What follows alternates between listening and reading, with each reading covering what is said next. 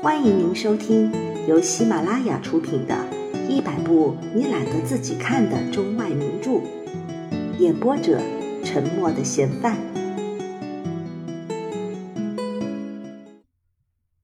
项链，作者：莫泊桑。她丈夫这时候把衣服脱了一半，连忙过来问道：“你又怎么了呀？”他发疯似的转过身来，向着他：“我我我现在找不到弗莱什太太那串项链了。”他霍地站起来：“什么？怎么会有这样的事？”于是他俩在那件裙袍的衣褶里，在大厂的衣褶里、口袋里都找了一遍，可是到处都找不到那串项链。他慌张地问道：“你能肯定？”你离开舞会的时候还带着它吗？对呀，我在布里的走道上还摸过它呢。但是如果你在路上把它丢了，我们应该可以听得见它落地的声音啊。它很可能在车子里吧？是的，可能是吧。车子的号码你还记得吗？不，你呢？你当初也没有注意吧？是的，我忘记了。他俩手足无措的互望着，最后，洛舍尔重新穿好了衣裳。我去，他说：“我再走一遍我俩步行走过的路线，希望能够找得到他。”于是他又一次出了门。而他呢，连想一下到底发生了什么事情的力气都没有了。参加过晚会的衣裳，他始终也没有换下。只是靠在一把圈椅上面发呆。屋子里冷冷清清的，她的脑子里一片空白。她丈夫在七点钟的时候回到家，可是什么也没有找到。她从警察总厅走到了报馆里，又走到各处出租小马车的公司。总之。凡是有一线希望的地方，都去找过。他面对着突如其来的大火，在不知发生了什么的状态中度过了整整一天。洛舍尔在傍晚的时候，带着更加瘦削苍白的脸回来了。看得出来，他没有发现一点线索。他说：“你应当给你那个女朋友写信。”说说你把那串项链的搭钩给弄坏了，现在正找人修理，这样我们就可以有时间周转。他在他的口授之下颤抖着写了那封信。一星期以后，他们没有收到回信，所有的希望都泡汤了。同时，洛舍尔像是老了五年，故意高声的说道：“现在没有办法了。”只好想办法去赔这件宝贝了。第二天，他们拿了装过那件宝贝的盒子，依照盒子里面的纸片找到了珠宝店。店里的老板查了许多账本，然后对他们说：“太太，我们店里是不卖这种项链的，我只是之前做了这个盒子。”于是他俩到一家家首饰店去寻找。寻找和丢了的首饰一模一样的那一件，并依照自己的记忆力做比较。他俩由于伤心和忧愁，都快病倒了。他们在故宫街一家小店里找到了一串用钻石镶成的念珠，他们觉得它的样子像极了寻觅的那一串，它价值四万法郎。店里可以以三万六千法郎的价格卖给他们。他们祈求那小店的老板在三天之内不要卖掉这件东西。小店老板另外答应，如果在二月末以前找回原来的那串，店里就用三万四千法郎收购这串项链。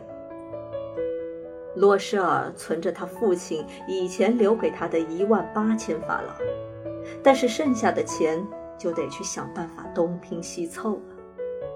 他开始好言好语地向别人借钱，向这个借一千，向那个借五百。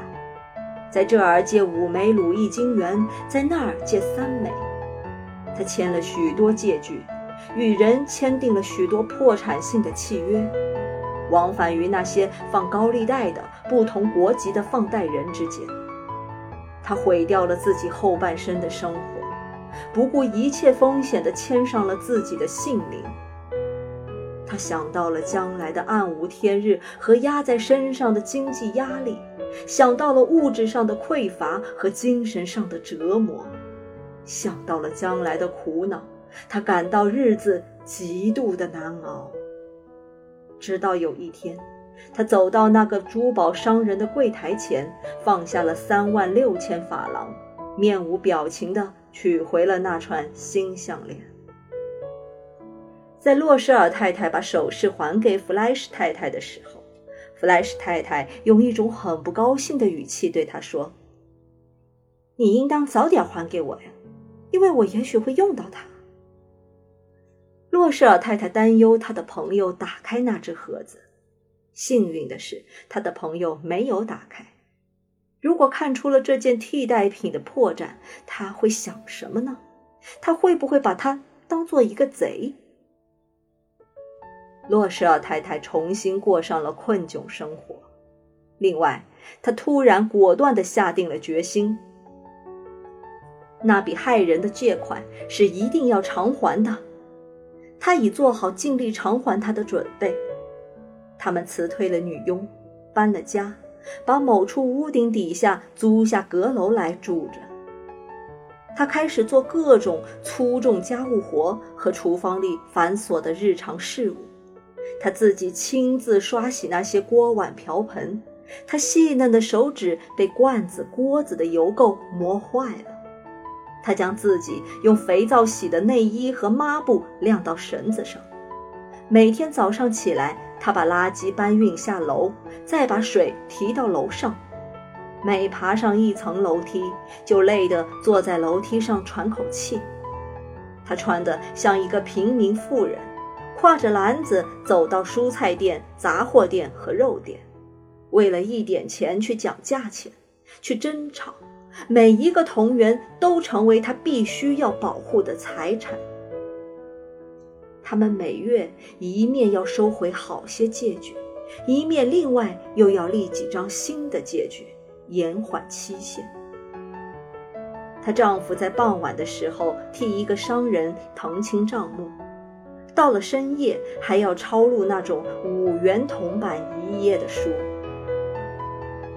连他们自己都无法相信，这种生活一直持续了十年之久。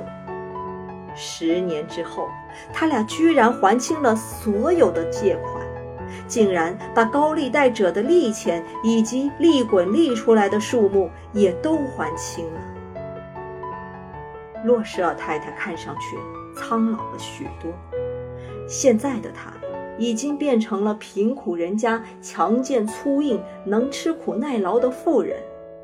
她的头发胡乱挽着，裙子歪歪地系着，上面蒙着一层油腻，裙子下面露出一双发红的手。她高声地说话，用大盆的水冲洗地板。有时候，她丈夫到部里去了。她就一人独自坐在窗前，不知不觉就会想起从前的那个晚会，那个跳舞的晚会。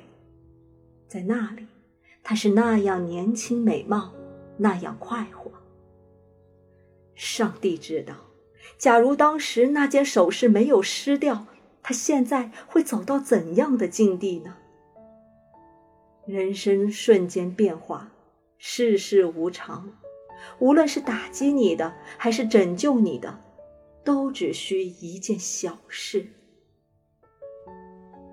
然而，某一个星期日，他正在香榭丽舍大街上散步，以调剂一周之中的日常劳作。这时候，忽然看见了弗莱什太太。她一个人带着孩子散步，她始终是年轻的、美貌的，始终是有魅力的。洛舍尔太太异常激动，鼓起勇气去和他攀谈了。况且自己现在已经还清了债务，可以把一切都告诉他，为什么不呢？于是他走上前去了。早上好，约翰尼。弗兰士太太竟一点儿也认不出他了。她认为这样一个平民妇人亲热地叫着自己，真是件奇怪的事。她疑惑地说：“不过，这位太太，我不认识您，可能是您弄错了吧？”“没有错呀，我是马戴尔特·洛舍尔啊。”弗莱什太太惊讶的大叫了一声：“啊，可怜的马戴尔特！”你，你怎么变成这个样子了？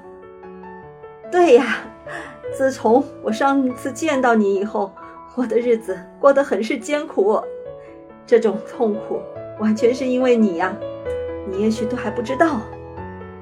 因为我？为什么？还记得吗？以前你不是借了一串钻石项链给我到部里参加舞会吗？记得。发生了什么呢？发生了什么？我弄丢了那串项链啊！你你不是早就还给我了吗？我从前还给你的是另外一串完全相同的。唉，到现在我们花了十年功夫才付清买它的费用。像我们这样的贫苦人家，你知道这件事是多么的不容易啊！现在所有的账总算是还清了。我终于可以过上正常的日子了。弗莱什太太停住了脚步。你说你从前买了一串真的钻石项链，来赔偿我的那一串？对呀，你从来没有看出来吗？啊，不过那两串项链的确是完全相同的呀。说完，他用一种轻松而天真的神气微笑了。弗莱什太太激动地抓住了他的两只手。嗨，可怜的马德尔特，我的那一串是假的，最多也只值五百法郎。